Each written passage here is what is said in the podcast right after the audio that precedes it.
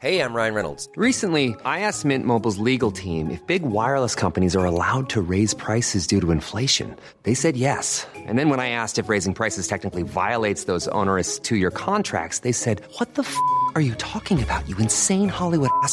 So to recap, we're cutting the price of Mint Unlimited from $30 a month to just $15 a month. Give it a try at mintmobile.com slash switch. $45 up front for three months plus taxes and fees. Promo rate for new customers for limited time. Unlimited more than 40 gigabytes per month. Slows. Full terms at mintmobile.com.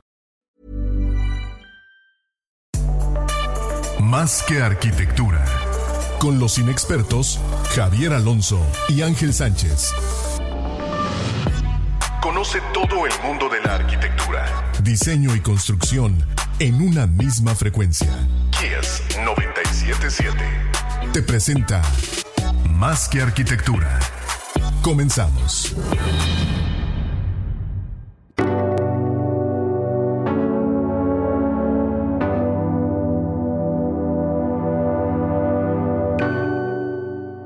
Bienvenidos a todos a Más que Arquitectura, tu espacio intangible. Ya estamos en Facebook Live también. Gracias a todos los que van sintonizando. Recuerden que pueden ver los podcasts, escuchar los podcasts en Spotify. Y bueno, eh, agradecer a los patrocinadores que hacen este espacio posible, a Jefe Sevilla, Revista Landum, Ángulo Grado Arquitectónico, Firenze Pisos y Muros y Aquaprint. Y bueno, nosotros somos un servidor del arquitecto Ángel Sánchez y Javier Alonso. Hoy tenemos como invitada especial a la arquitecta Gabriela Carrillo de Taller Gabriela Carrillo. Ahora sí, Gaby, ¿cómo estás? Muy bien, muchas gracias. Gracias por la invitación. Muy contenta de, estar con ustedes. Felices de tenerte aquí. Y bien, eh, bueno, para los que no conocen a Gaby, antes, eh, eh, entrar un poquito en contexto, consideramos a Gaby como una arquitecta apasionada del, espacio público como instrumento que atiende el tejido social. Se me quedó mucho esta idea, Gaby, de lo que platicábamos eh, más temprano hoy y yo creo que es, es importante porque vamos a estar desglosando esos temas el día de hoy contigo. Buenísimo. Y, qué padre a toda la banda que se va conectando. Estoy saludándolos a todos. Ay, siempre me da mucho gusto ver a todos mis amigos de repente. Qué buena onda ver a, todos, ya sé. Sí. Eh, bien, Gaby, platícanos un poquito el taller. ¿Cuánto tiempo tienes con el taller Gabriela Carrillo? Y ¿Qué están haciendo ahorita? Pues mira, el taller Gabriela Carrillo es como una cosa morfa, es, es, es algo que no tiene como mucha precisión, ni cuándo empezó, ni cómo, ni cómo ha fluido. Eh, creo que eso me gusta un poco porque en ese sentido creo que es más orgánico a como estas cosas que están ya muy establecidas en cuanto a montar una oficina o lo que significa tener formalmente una oficina. Este, no sé si, supongo que algunos no lo saben, pero yo estuve 19 años trabajando con Mauricio Rocha, este, la, casi la mitad de mi vida. Entonces, este, pues, un ratito. Estuve 10 años trabajando para él, para Taller Mauricio Rocha, y durante nueve años tuvimos esta oficina llamada Taller Rocha Carrillo, Em, en realidad, el taller Gabriela Carrillo es, como dije antes, algo medio virtual porque em, desde el 2017 yo empecé a hacer algunas cosas juntos. O sea, como que nosotros dijimos en cinco años vamos a volver a plantearnos como si lo que estamos haciendo juntos funciona, si queremos seguir juntos. Y a partir de ese momento abrimos como esta oportunidad de que tanto él iba a hacer sus proyectos como, como yo los míos. En realidad, nuestra oficina siempre pues ha sido bastante desastrosa en términos económicos, entonces somos poco aprensivos con, los con las lanas, torpemente, tengo que confesarlo, pero pues en esa, en es, es parte del aprendizaje, ¿no?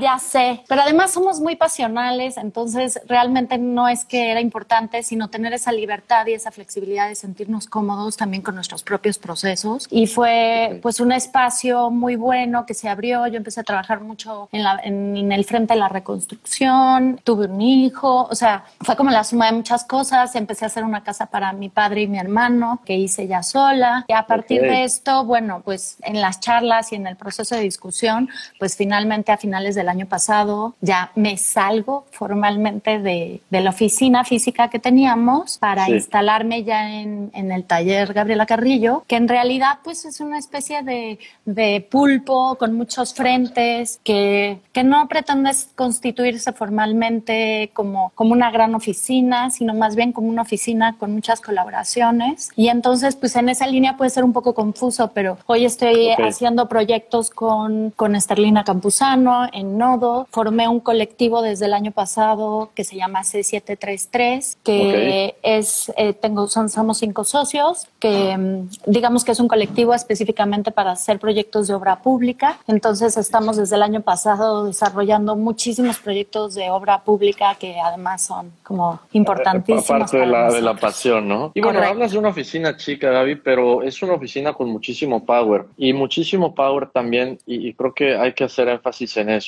en, la parte de ti como arquitecto y como mujer, y, quisiera tocar ese punto, ¿no? De cómo ha, ha cambiado este rol del, del, arquitecto como esta figura masculina y ahora todo lo que está pasando alrededor del país y es, es indiferente, ¿no? Si, si son hombres o son mujeres, el, el, papel o más bien la concepción del arquitecto como e, este hombre, ya es otra cosa, ¿no? Y tenemos a personajes como tú que, que están haciendo cosas tan padres a, nivel de espacio público, a nivel de tejido social, con argumentos mucho, mucho más sólidos y, y contundentes que vienen a ser o vienen más bien a partir la dinámica, ¿no? ¿Cómo te sientes en ese punto? Quisiera pensar que sí es lo que, lo que dices, desgraciadamente. no es real. Lo, estoy exagerando.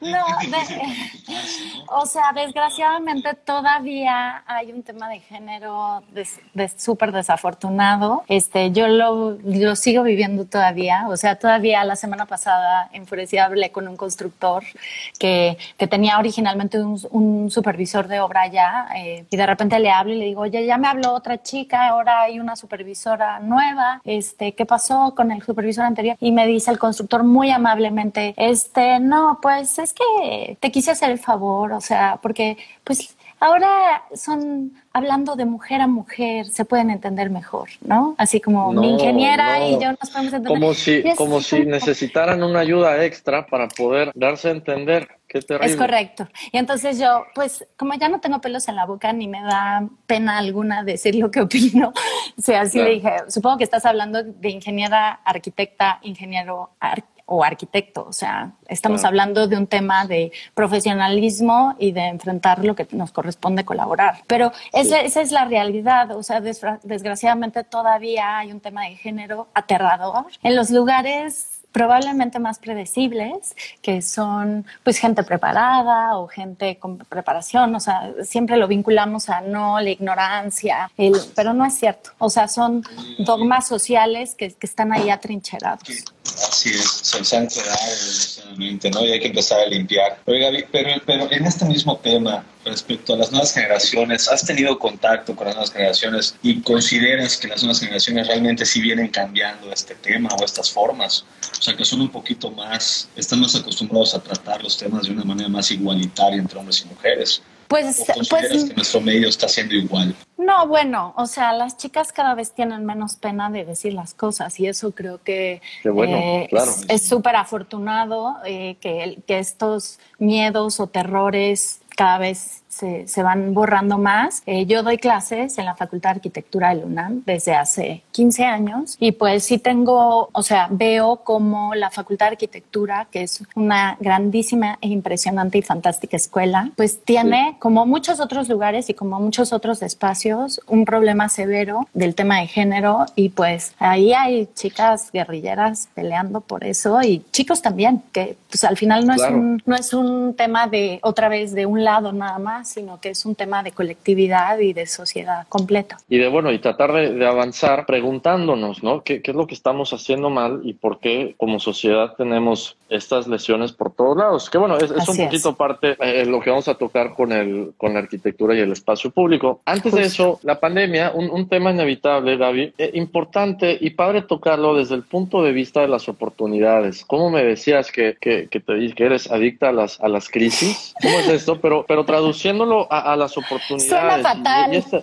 no, pero desarrollando oportunidades y, ubicando estos puntos buenos en, toda esta dinámica, ¿no? Sí, Sí, bueno, es, o sea, sí soy una, una muy fanática de, del tema de la crisis. Un alumno apenas me decía, pásame unas referencias de textos sobre la crisis porque sé que eres una adicta a ella. Y te, lo, sabes todo, seguramente. pues digo, ay, ahí tengo algunos que les puedo sugerir. Pero bueno, sí, o sea, por supuesto, creo, o sea, creo que gran parte de la labor de los arquitectos o de nosotros como arquitectos, y regresando al tema de la pertinencia de nuestra, de nuestra profesión, eh, pues tenemos que ser arquitectos del siglo XXI, ¿no? Ya, ya no estamos atrapados como en esta en esta condición este, de ser el Dios poderoso, dictador de ideas grandiosas, ¿no? Con poder y no, o sea, tenemos que mudarnos hacia otro lugar y, y eso sí creo que es, ha, sido y es importante tenerlo como una consideración. Y bueno, pues en esa línea, para mí es fascinante vivir en el lugar que habito, que es la Ciudad de México, que no podría ser más caótica y, y en constante crisis como lo que es. Creo que desde hace 20 años trabajando con Mauricio, como ha sido un gran aprendizaje el, el tema de la crisis, ¿no? El decir cuando no hay recursos, cuando no hay tiempo, cuando hay problemas sociales, de qué manera la, la arquitectura puede ser un articulador y podemos virar la mirada de la crisis hacia un frente de oportunidad. Y creo que eso nos da línea incluso como líneas creativas más allá de estas ideas grandilocuentes o de estas acciones poderosas porque me iluminó el, el Dios de la creatividad inspiraciones divinas y todo este rollo, Esas inspiraciones divinas, para mí la crisis es un gran inspirador divino para imaginar o pensar cuáles son oportunidades para hacer, ¿no? Bueno, muchas veces la crisis como concepto se maneja dentro de un procedimiento o, sobre una metodología de diseño, ¿no? Entrar en una crisis de oficina, una crisis de en donde hay ahora sí que vuelan piedras por todos lados y papeles, ¿no? Para llegar al resultado final. Y ahorita estamos viviendo, ahora sí que no nos dieron para escoger, pues estamos viviendo en una situación nos obliga a superarnos a nosotros mismos. Así es, así es. O sea, yo creo que este momento, insisto, siempre tengo que recalcar desde mi muy afortunada posición en la que me encuentro, porque creo que soy afortunada y que al final tengo trabajo, puedo eh, mantenerme en mi casa y, trabajar desde aquí y hacer lo que hago y lo que me apasiona desde aquí. Pero creo que con mi hijo, con mi esposo, o sea, es, es, una condición de privilegio, sin duda. Eh, y hay mucha gente que está en una condición aterradora y que siempre, bueno, eso, eso es la parte crítica, ¿no? Pero creo que sí es, es un lugar muy em, favorable para volver a ver cosas y, no dar marcha atrás. O sea, creo que la parte que más me aterra y cuando, cuando me hacías esta pregunta de qué me incomoda, me incomoda enormemente pensar que podamos, mucha gente le tiene miedo a que regresemos con miedo, ¿no? Yo pienso que tenemos el olvido como muy acorazado en nuestra naturaleza y que más miedo me da regresar a, la normalidad, no la nueva normalidad, sino a esa normalidad que ya tenemos encriptada casi en la piel. y, que, no sabemos funcionar de otra manera, tal vez. Pues es que no, o sea, son, son prácticas demasiado como ahí. Eh, antiguas. Eh, amarradas, muy antiguas, que, que sí creo que cuesta mucho, mucha energía y mucho esfuerzo poder zafarse de ellas, ¿no? Y eso está vinculado vinculado a, la violencia de género, a, la existencia del género, pues al maltrato a las minorías, al racismo, a una bola de problemas sociales, al ataque eh, indiscriminado por el planeta, o sea, a la destrucción de lo, que, de lo que hacemos, del lugar del que vivimos. Entonces, si no transformamos nuestras prácticas sociales de una buena manera y no aprovechamos estos momentos para reconsiderarlas y reformularlas, pues sí sería un terror. Claro. Y bueno, precisamente este es el ángulo donde como arquitectos atacamos, ¿no? La, parte del, espacio público y la arquitectura, la obra pública también, eh, tiene esta dualidad, ¿no? Que es un trabajo súper pesado, pero por otro lado, decías, es la pasión, ¿no? Entonces, y es, y es la parte de la arquitectura que tiene esta fuerza como, como instrumento o como herramienta de hacer un cambio en, en, en, el tejido social para estos problemas latentes que tenemos de los que estás hablando. ¿Cómo, cómo lo haces? Sí, ¿Cómo aterrizarlo? Yo sí creo, o sea, no creo que los arquitectos seamos esta figura todopoderosa que con nuestros edificios vamos a cambiar al universo. Eso definitivamente me queda claro que no es así. Pero sí creo, en ese sentido soy un tanto optimista y creo que la arquitectura históricamente tiene un potencial de, de ser una herramienta de comunicación. Lo hemos visto como ha sido una herramienta para comunicar poder, grandeza, este, control. O sea, sí es una herramienta importante y creo en esa línea que el espacio público o, intervenir con edificios públicos, lo que tiene la posibilidad de hacer es llegar a, un grupo mucho más amplio que el, que el que podría tener hacer una obra en lo particular. Entonces, esto lo que pone sobre la mesa es que te permite que a través de lo que hagas, espacialmente hablando, generes preguntas. Y yo creo que justamente parte del problema de, de, nuestra humanidad es que hemos asumido y acatado cosas como por obligación. O sea, ya no nos cuestionamos absolutamente nada, damos por hecho lo que hemos heredado, asumimos los espacios como nos han dicho que deben de ser y hemos dejado de preguntarnos. Y yo creo que en la medida en la que volvamos a hacernos preguntas, vamos a poder reformular cosas. Y creo que en los edificios o las las estructuras de, condiciones públicas pueden hacer que alguien diga, ah, ¿qué es esto? O sea, ¿por qué? ¿No? Esto es, esto es un mercado, esto es un jardín, es un este espacio de juegos, o sea, además y, un, poquito, un poquito contrario a lo que podemos un poquito contrario a lo que podríamos pensar a veces, pensando que la arquitectura son, son puras respuestas que, que debemos ofrecer como arquitectos, ¿no? Por, eso, por eso es, es, lo que dices, decir, ofrecerle a la gente preguntas para que haya esta reflexión que nos hace falta como ciudadanos, eh, eh, como, como sociedad. Pero además esas preguntas son en, en ida y vuelta, o sea, pones algo ahí, hay un poco de responsabilidad en ello, sin duda, pero me parece que, que de repente también eso pone sobre la mesa cosas que de vuelta no estás asumiendo que la importancia del resultado arquitectónico es este objeto prístino colocado ahí, sino es más bien la respuesta que va a tener a cambio y, y la manera como alguien lo va a ocupar y cómo se va a transformar en el camino y cómo eso va a mutar una serie de condiciones. Y entonces hay que regresar. Entonces,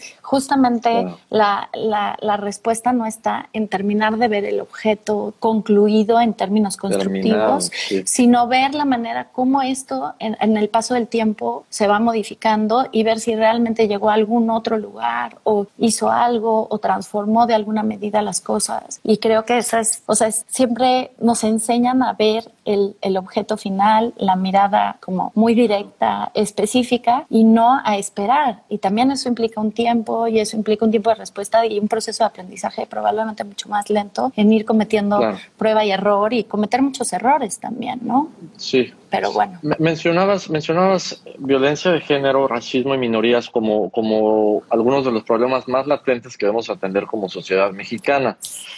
Eh, ¿Cómo el espacio público puede, claro, ¿no? ¿Cómo el espacio público o, los proyectos que hacemos de esa índole pueden ayudar en ese sentido? ¿Cómo, ¿Cómo aportarlo? ¿Cómo atacarlo de manera más específica? Pues, o sea, creo que justo otra vez es que estamos como, queremos hacer respuestas, preguntas específicas y queremos esperar respuestas específicas. Y justamente creo que en la medida en que amplificas amplificas la capacidad de respuesta, entonces hay cosas que te sorprenden, ¿no? O sea, yo pienso mucho en, en qué me sorprende hoy, porque creo que siempre es interesante ir topándote con cosas que realmente, realmente te sorprendan, que realmente te hagan preguntarte y decir, puta, o sea, ¿cómo se le ocurrió a este güey esta cosa? ¿O de dónde sacó esta idea? ¿O por qué? ¿No? O sea, yo ahorita ¿De qué pienso, inquietud nace? ¿De dónde nace? Y, y entonces el, el ir encontrando eso, que probablemente no era la pregunta que él estaba planteando, o la respuesta que él quería obtener o ese algo quería obtener, sino que simplemente abre línea para interpretación y para una lectura distinta, con una mirada distinta. Entonces, más bien pienso que no tengo, yo no tengo una respuesta puntual para qué dices, porque la violencia de género principalmente sucede en los espacios privados. O sea, en, en una casa habitación, que podemos hoy decir, desgraciadamente está normada por un mercado inmobiliario y por una oferta de, de demanda y por una condición comercial y no necesariamente vinculada a las cualidades espaciales que se requieren para vivir. Pero vamos a suponer que existieran esas condiciones espaciales óptimas. La pregunta sería, ¿no existiría la violencia violencia de género si eso sucediera? Probablemente sí. O sea, probablemente sí porque rebasa la digo, sin duda creo en el potencial espacial de tener un espacio bien iluminado, bien ventilado y que todo eso dote de cualidades para que la gente esté en armonía consigo mismo y en mejor sintonía con su prójimo, lo creo. Pero de todas maneras hay algo mucho más profundo en la naturaleza del hombre y de la mujer, o sea, en la naturaleza en general de la especie humana que me, que me parece que tiene que ver con estas herencias de la cual es más difícil todavía zafarse, porque simplemente sigue existiendo el concepto de género. Entonces sigue existiendo el tema de yo soy más fuerte, sigue existiendo... o sea, esas cosas no, no van a cambiar, esas etiquetas tan sencillo como porque el espacio lo transforme. Probablemente estará de mejor humor y en vez de madrearse a una chica tres veces a la semana, lo hará una, ¿no? es, patético, pero lo que, lo que sí creo es que en la medida en que realmente nos vayamos cuestionando cuestiones de contenido más profundas, este, entonces realmente vamos a ir dejando de lado esas etiquetas, olvidando ese lugar en el que estamos hoy y, ahí sí creo que la arquitectura puede ser un gestor interesante. Mira, nosotros en Taller Rocha Carrillo hicimos unos juzgados penales orales en, el, en el estado de Michoacán durante cinco años. Teníamos la parte afortunada de que no existían prototipos eh, de, de juzgados orales en el país, porque realmente la oralidad fue algo que sucedió hasta hace muy poco. O sea, los juicios eran Parte del proceso había una rejilla de prácticas, el proceso era yo escribo, tú me dices, yo escribo, se va, regresa, tú dices, yo escribo, o sea, eh, se, medían en documentos, no había una oralidad, no había un espacio común donde se ponían en un mismo sitio un juez, un imputado, un, una, este,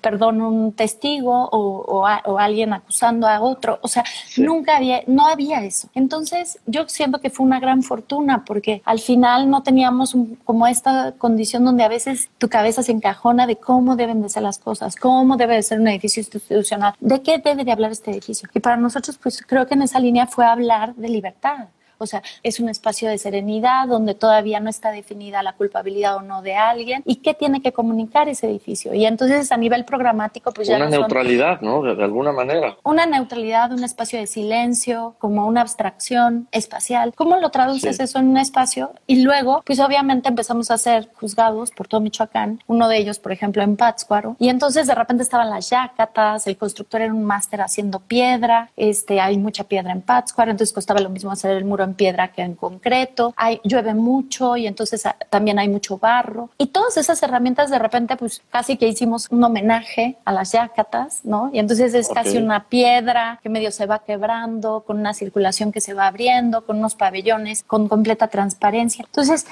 y, y, todo el mundo decía, pero puta, eso no parece un juzgado, ¿no? O sea, está muy bonito para ser un juzgado. ¿qué clase de edificio es ese? ¿O qué va a suceder detrás de ese caparazón o de esa concha? O sea, y entonces es una oportunidad de que, de que, de que la gente diga, claro, los edificios de gobierno no tienen por qué ser estos espacios horrorosos, sin luz natural, con iluminación artificial. O sea, el edificio busca hablar de democracia, ve al juez ahí sentado en su oficina, trabajando, no encriptado ahí en una oficina protegida, en silencio, sin que nadie lo vea, ni sepa si está trabajando o está con alguien ahí haciendo quién sabe qué cosas, ¿no? O sea, este... Eh, transparencia, transparencia en los procesos, ¿no? Aparte de, aparte de la estética y dignidad del edificio, pues esa, esa transparencia traducida al, al, al espacio que la gente va a habitar para esos procesos públicos, políticos y constitucionales, ¿no? Sí, bueno, un poco preguntaban que hacia dónde iba un poco, pues las reflexiones y el trabajo que, que, me interesa hoy, en el que estoy haciendo, bueno, siempre me interesará tener como la oportunidad de desarrollar proyectos de distintas escalas y tipologías, pero en particular como la investigación que estamos haciendo, por ejemplo, en C733, es como a partir de, de intervenciones de espacio público y de obra pública que son rápidas,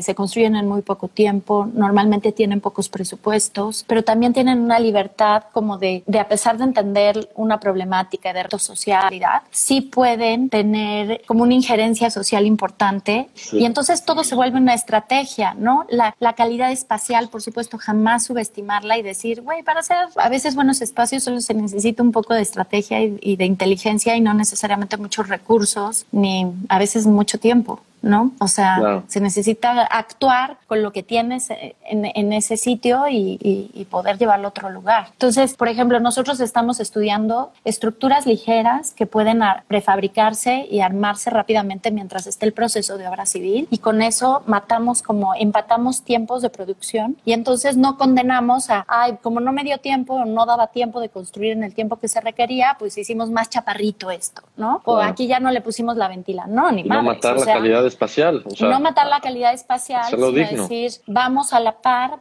en, preproducción o en, una producción en, fuera de, obra y otra en obra que permitan que estas estructuras tengan una dignidad de altura, ventilación, iluminación natural, materiales que sean cálidos, que sean locales, que tengan una respuesta a lo local también, que entiendan el sitio. Entonces, un poco a partir de eso también la relación de estos con el paisaje, porque luego estas estructuras medio duras, medio flexibles, muy, muy flexibles. O sea, yo creo profundamente en la flexibilidad, que tenga poder espacial y contundencia. O sea, que lo que se proponga a nivel espacial sea silencioso y armónico con el contexto, pero que al mismo tiempo sea profundo en, temas de, la propuesta espacial que lleva atrás, ¿no? En términos de luz, de, de, todo esto que estoy hablando, pero que también hay una relación de arraigo profunda con, con, las, con la vegetación, con las especies, o sea, con esta captación de recursos locales, como hay mucha agua, fregón, vamos a captarla, que ya estamos como un poco también aturdidos, ¿no? De todo este tema de la sustentabilidad y ah, malentendida, deformada. Y, un marketing que nos, que nos satura, pero hay que, hay que utilizar esos elementos, desde luego, pero como parte natural del proceso, no como si fuera un plus para, para agregar a cada uno de los proyectos. Así es. Mira, este año tuve la oportunidad de trabajar en Tapachula. Yo había ido a Tapachula hace como unos siete, ocho, no, yo creo que, yo creo que diez años fácilmente. Y cuando fui, muy amables, el, el, Colegio de Arquitectos me invitó a dar una charla y me dieron un tour como por todo lo que se estaba haciendo a nivel de arquitectura y tal. Fantástico, ¿no? ¿Cuál fue tu este, impresión? No, bueno, este... no, digamos que no era muy positiva, no era muy positiva porque, pues digo, Tapachula es una ciudad fronteriza, compleja, no es tan antigua, tiene ahí un tema de que, o sea, tiene conflicto, ¿no? si, si hablamos en particular desde el urbano o desde lo arquitectónico, digamos que no es Mérida, ¿ven? Este, que es como esta joya fantástica. A, descubrir, claro. Eh, entonces, y, y, regresé este año y la verdad es que me llevé una sorpresa fantástica porque entonces me llevaron a conocer el río y entonces fui a una estación de ferrocarril que había, que estaba abandonada. Pude observar todo el tema de la migración y esta condición social que se genera de la gente en las calles jugando y de repente, literal en todo el día, yo no llevaba un lunch ni tenía suficiente tiempo y fui comiendo así, ay, mira, una carambola y ahora aquí hay un nísperos y por acá hay guayabas. Y entonces dices, no puede ser la belleza, o sea, unos pasajes de bambú fantásticos. Entonces ahí es donde dices, pues la arquitectura es, o sea, es eso. O sea, yo voy a sentarme en este territorio. Qué maravilla. Y, disfrutar lo que ofrece ese territorio, ¿no? Claro. Qué maravilla que tengo, que puedo amarrarme de estas cosas y decir, pues no voy a proponer aquí un pórtico, pero voy a proponer un pasaje de guayabas, ¿no? Donde puedan ir los migrantes comiendo y, y, entonces es un, un gran espacio para que jueguen ajedrez. Porque cuando hablamos de territorios... la arquitectura, ¿dónde está o qué es? La arquitectura no es un edificio construido. Esa es, ese es que probablemente la más grande equivocación. Sí. Podrían ser estos puntos pequeños eh, en un paisaje que activen precisamente esa amabilidad, ¿no? Cuando estás pensando precisamente en los inmigrantes, el, el aliviar a la gente con comida en un trayecto, eso es ya formular un espacio dentro del territorio que están, que están cruzando, ¿no? Claro. Ya vi que eh, eh, comenzando con, con, el comentario que hiciste de la flexibilidad en las estructuras y toda esta, esta,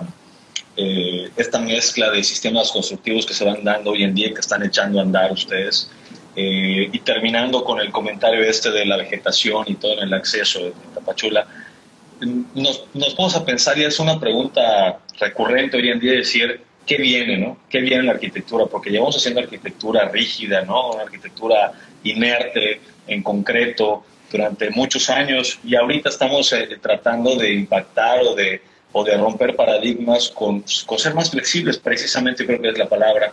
Ahora, el futuras estructuras, teniendo en cuenta este concepto, ¿cuál crees que sea? O sea, vamos a seguirle apostando al edificio que dure 50 años, 80 años, o vamos a querer un edificio más adelante que dure 10 o que dure 5, pero bien vividos, ¿no?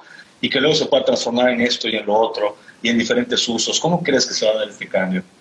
Yo creo que eso es un, gran, una gran pregunta para hacer todo un foro de discusión sobre la temporalidad de, de, las estructuras que diseñamos. Yo creo que es que la verdad es que también amo hacer cosas en concreto o cosas en tabique súper artesanales. O sea, eh, justamente creo que ah, hay caras o hay lugares para intervenir por, por uno o por el otro lado, ¿no? Creo que en particular con el tema de la flexibilidad y la estrategia hablaba de, de, las obras públicas que desgraciadamente, o sea, es verdad, estamos condenados a los tiempos políticos que dicen, pues yo en tres meses quiero construir esto. Y entonces, pues olvídate de hacer una hermosa paraboloide hiperbólica la candela con una simbra hecha artesanalmente, ¿no? Y con eso no quiero decir que hacer unos fantásticos muros de tierra pisonada térmicos, acústicos, este, que, que funcionen de maravilla si es que la tierra lo permite, no sea otra oportunidad o bien incluso el concreto que tiene, pues es como nuestra piedra actual que dentro de todas las condenas en términos de sustentabilidad que podría tener, pues como dices, por lo menos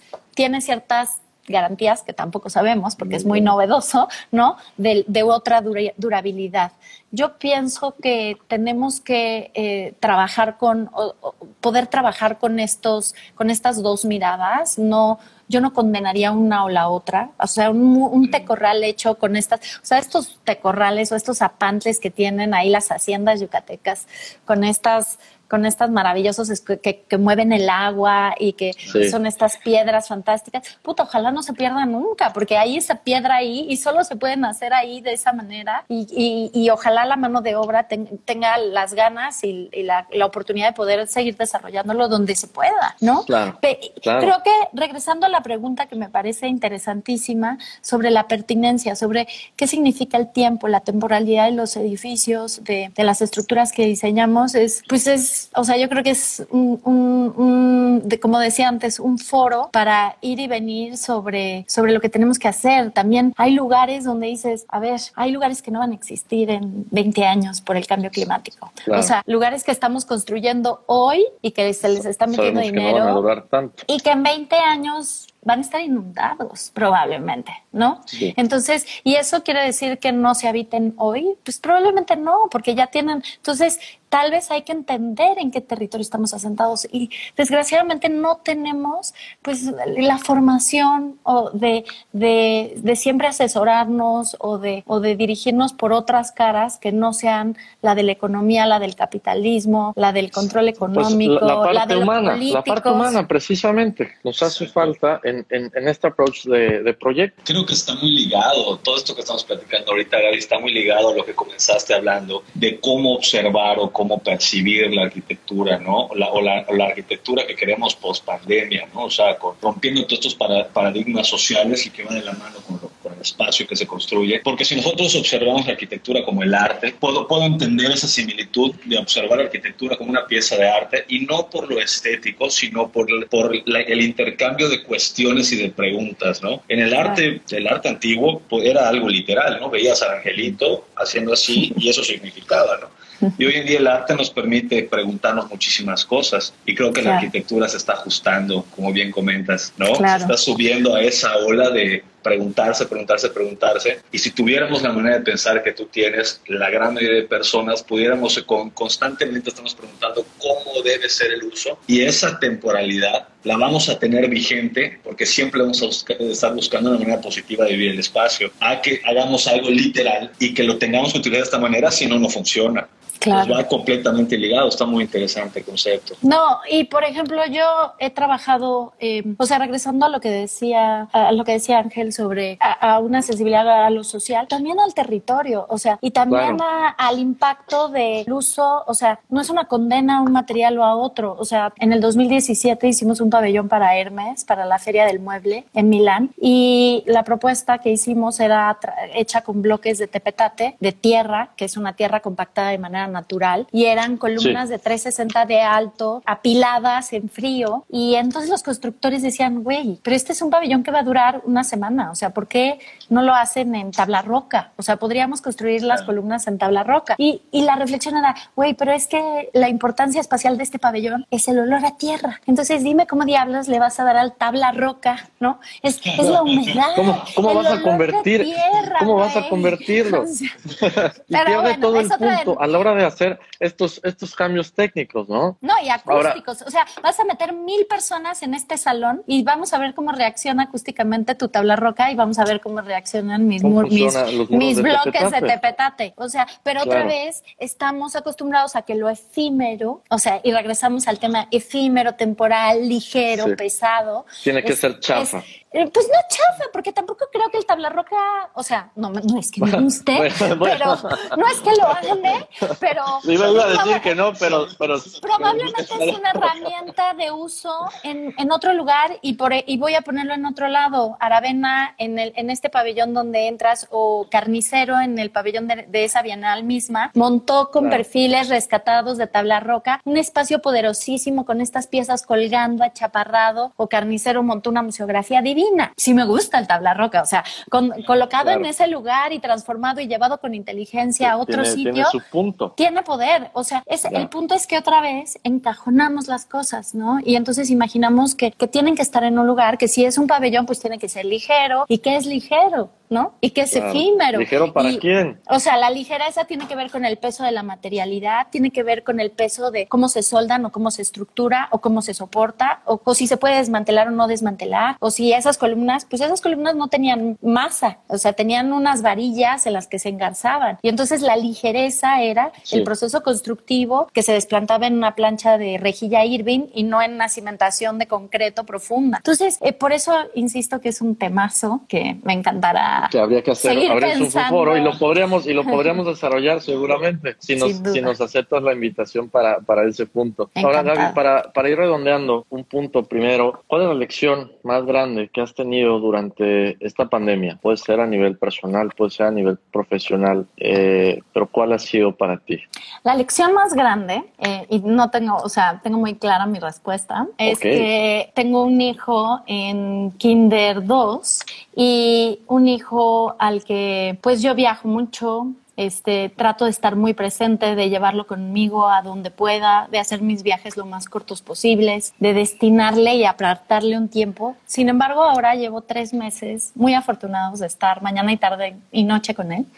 Y pues al estar en Kinder 2, como que uno va viendo siempre los procesos y los resultados de aprendizaje de, nuestros hijos, ¿no? En el camino vas viendo los resultados. Pero pues ahora resulta que nos tocaba a los padres ser cómplices de ese proceso de aprendizaje y de enseñanza y de repente el tenerte que sentar a decirle a tu hijo cómo tiene que hacer la A o lo que significa una suma o lo que significa una resta o lo que significa la audacia. Y yo creo que a mí lo más grande que me ha dado la pandemia es la oportunidad de estar cerca de mi hijo para ver el proceso, entender nuevamente que lo más importante del camino no es el resultado final, sino que todo lo que hay en, medio es fascinante, ¿no? Y eso creo que sucede en todo, o sea, se aplica para el proceso de aprendizaje de nuestros hijos, pero también para ver el resultado de nuestros edificios habitados o de nuestros espacios habitados y para nuestra propia cotidianidad. Ahora, lo que, lo que va para adelante para ustedes en la oficina, Gaby, mencionabas al inicio, ¿no? Y esto como para ir pasando todo eso, la reconstrucción, este concepto o, como dice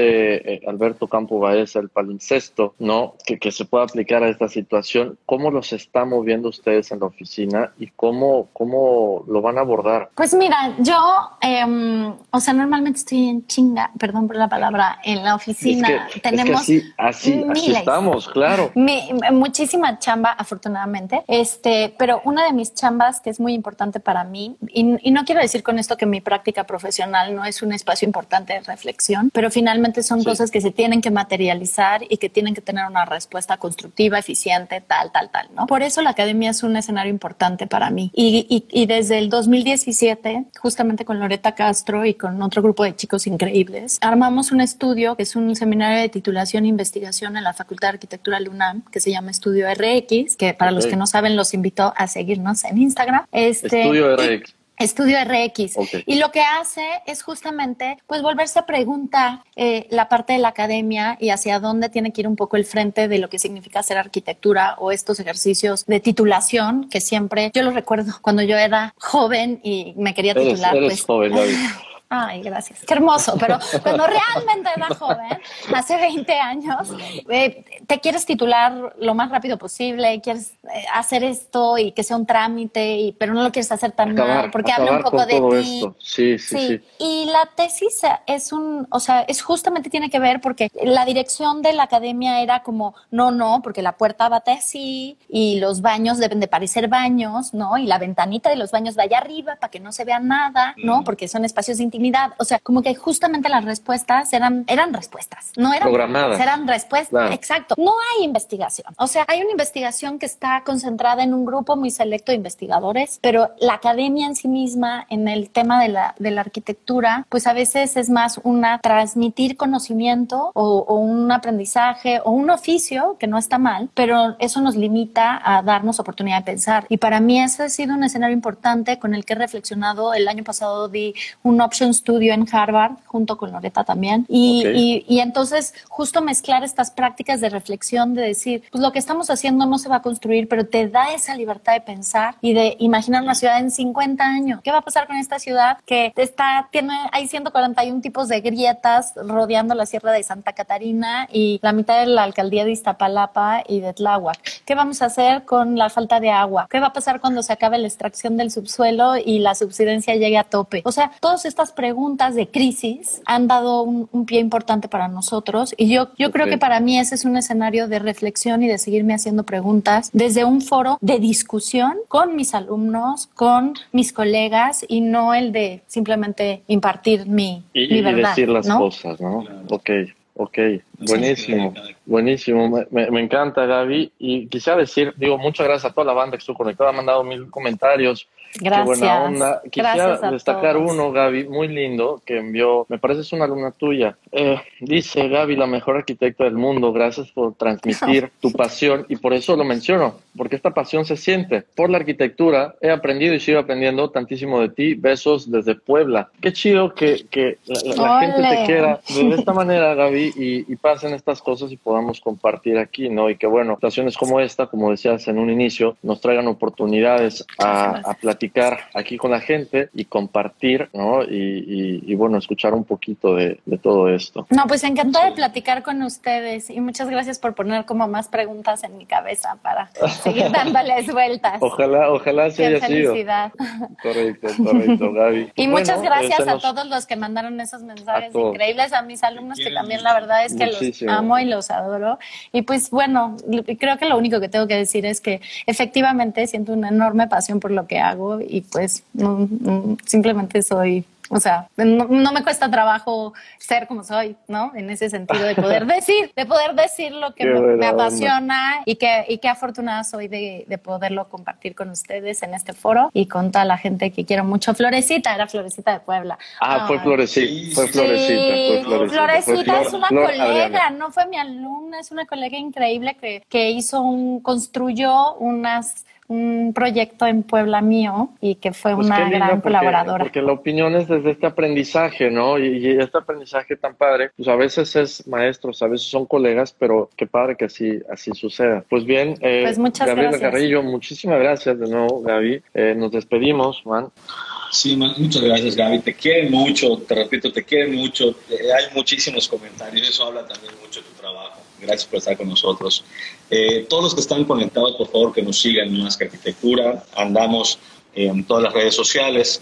Eh, tenemos el podcast en Spotify, en iTunes también para que puedan escuchar este programa más adelante, compartirlo. Eh, también agradecer a nuestros patrocinadores que andan haciendo posible el espacio. Tenemos a Firenze, Pisos y Muros, Ángulo del Arquitectónico, Jefe Sevilla, Revista Landum, Aquaprint, ¿no? Y pues bueno, a todos los que hacen posible también, como todos ustedes, este espacio. Kiss 97.7. 97.7, que bueno, vamos a estar transmitiendo este programa, Gaby. Eh, lo van a escuchar la próxima semana aquí en Radio Abierta. Entonces, a tener todas estas posibilidades en radio, eh, en internet, en Spotify, en redes sociales, ¿no? Y, y, replicarlo. No, hombre, felicidades, felicidades actividades. Y me mandan el link porque creo que ya lo he dicho muchas veces veces, pero yo amo Mérida. De hecho, voy a romper mi cuarentena porque me voy a ir a Mérida. Bienvenido. a, principios de agosto. Mi abuelita vive allá, entonces este, avísenme ah, porque le voy, a le voy a mandar el link para que lo escuche, va a ser muy feliz. Claro que sí. y gracias por existir a los, a los yucas y a Mérida, que es increíble, deliciosa, todo fantástico.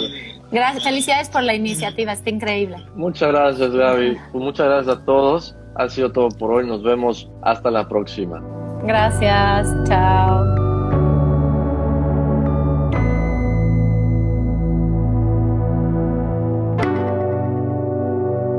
Los inexpertos, Javier Alonso y Ángel Sánchez, te esperan el próximo miércoles a las 8 de la noche para continuar conociendo todo el mundo de la arquitectura diseño y construcción. Más que arquitectura.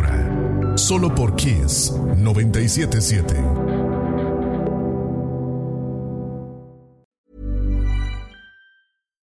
If you're looking for plump lips that last, you need to know about Juvederm lip fillers. With Juvederm Volbella XC and Juvederm Ultra XC, your lip look, whether it's subtle or bold, can last up to one full year with optimal treatment and no additional maintenance. Find a licensed specialist and see if it's right for you at Juvederm.com today. That's J U V E D E R M.com. Add fullness to lips in adults over 21 with Juvederm Volbella XC or Juvederm Ultra XC. Do not use if you have severe allergies or a history of severe allergic reactions, or if you're allergic to lidocaine or the proteins used in Juvederm. Tell your doctor if you have a history of scarring or taking medicines that decrease the body's immune response or that can prolong bleeding. Common side effects include injection site redness, swelling, pain, tenderness, firmness, lumps, bumps, bruising, discoloration, or itching. As with all fillers, there's a rare risk of unintentional injection into a blood vessel, which can cause vision abnormalities, blindness, stroke, temporary scabs, or scarring.